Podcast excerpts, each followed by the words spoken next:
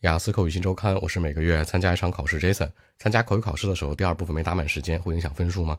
第一种情况，考官没有任何的提示和追问，你们就正常自然而然的考试。其实你知道呢，哎，这个地方我答的时间很短，他也没有任何的追问啊或者提示，这个时候基本不影响分数的。但是你要注意，雅思口语考试是一个弹性的考试，十一到十四分钟，整体三个部分。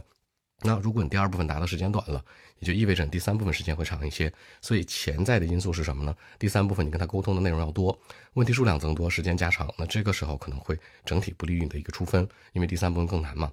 其次呢，就是说第二部分答的时间短了，考官直接去提问或者提示你或者追问，比如啊，他会追一些 when 啊，一些 who 啊，尤其是你没有提到的东西，说白了你漏题了。如果是这样的话，分数肯定会受影响。Part two，但它有个好处是什么呢？你们 Part two 沟通的时间比较多，留给 Part three 的时间就会相对来说少一点。所以说呢，它整体雅思考试是一个平衡性的内容。所以到底有没有去影响分数呢？还是要看第二部分考官对你的态度有没有追问。即只要你没有太多的遗漏，没有太多漏点，比如答题卡当中要求 you should say 一般是 what、when、who 或者一个 why，对吧？没有遗漏这些的话，那就 OK。如果遗漏了，考官追问了，基本上是扣分的。更多问题找到微信 b 一七六九三九一零七。